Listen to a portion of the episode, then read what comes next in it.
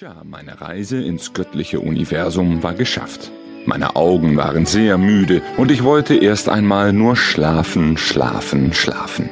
Mama Maria hatte mich so lieb getröstet. Die war vielleicht cool. Sie brachte mit ihren Augen voller Sanftheit meinen Bauch zum Blubbern. Dann war es endlich soweit. Ich öffnete meine Augen und da standen sie alle um mich herum. Meine göttliche Familie. Und wisst ihr was? An mich gekuschelt waren meine Affen Mami, Onkel Jesus und all die vielen anderen. Es gab Götter, Göttinnen, aufgestiegene Meister, komischer Name, oder? Die waren mal Menschen auf Erde und fast wie Engel. Die können heilen und so. Man muss keine Angst vor dem Tod haben, denn Leute, ich sage es euch, hier ist das totale Paradies. Papa Pio massierte meine Füße und Tante Therese brachte mir warmen Bananenbrei. Mein Affenmama war wieder ganz gesund und ich konnte es nicht fassen, dass ich so schnell zu ihr zurückgekommen war. Onkel Raphael, ein heiler Engel, hielt seine Flügelarme über mich und schickte grünes Licht über meinen Körper. Ich wurde so fit, dass ich endlich aufstehen wollte, um alle neuen Freunden kennenzulernen. Hier gab es keine Zäpfchen in dem Po, hier gab es heilendes Licht.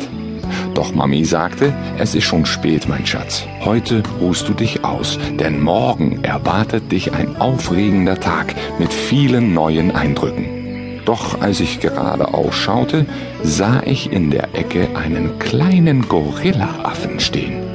Ich heiße Edel und war schon so gespannt, dich kennenzulernen, sagte er, fast schüchtern und schon schaute ein zweites Köpfchen um die Ecke.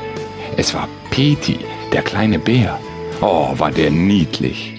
Es gab unendlich viele Kinder hier im Himmel und morgen sollte ich sie alle kennenlernen. Bis dahin, gute Nacht, ihr Lieben.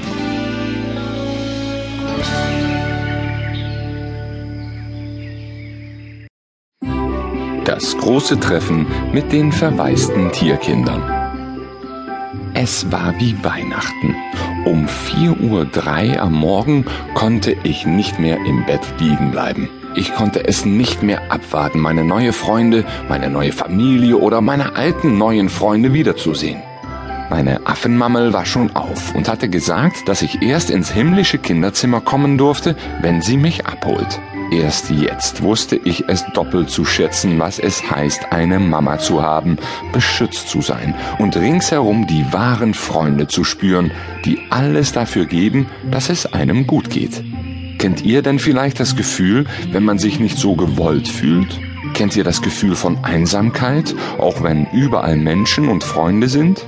Kennt ihr das Gefühl, immer anders zu sein als andere und dann ausgegrenzt zu werden, weil man sich unter anderen nicht gut fühlt? Kennt ihr auch das Gefühl, so viele Stimmungen, Situationen zu spüren, die gar nicht die eigenen sind? Ja, und kennt ihr das Gefühl, mit niemandem darüber zu reden, weil es so komisch ist und nicht in diese Welt gehört? Kennt ihr eine Traurigkeit, ohne zu wissen warum? Kennt ihr eine Sehnsucht und ein Heimweh, ohne zu wissen nach wem? Ihr steht am Fenster, schaut zu den Sternen und habt Heimweh zu der Familie, die euch vertraut war, viel Liebe geschenkt hat und die ihr hier unten auf der Erde so verzweifelt sucht und vermisst. Es ist ein unerträglicher Schmerz, doch der Doktor hat keine Pillen dafür. Das Herz tut weh, aber der Kardiologe kann nichts entdecken. Die Augen brennen, aber es gibt keine Tropfen gegen den Schleier. Der Kiefer schmerzt, aber der Zahnarzt sieht die Blockaden nicht. Der Kopf ist müde, aber die Beine wollen weitersuchen. Nun gut. Mami machte kurze Zeit später die Türe auf. Oh je, ich war so aufgeregt und merkte, wie drei Tröpfchen Pipi in die Hose gingen. Nein, es waren, glaube ich, 23 Tröpfchen. Das himmlische Kinderzimmer öffnet sich.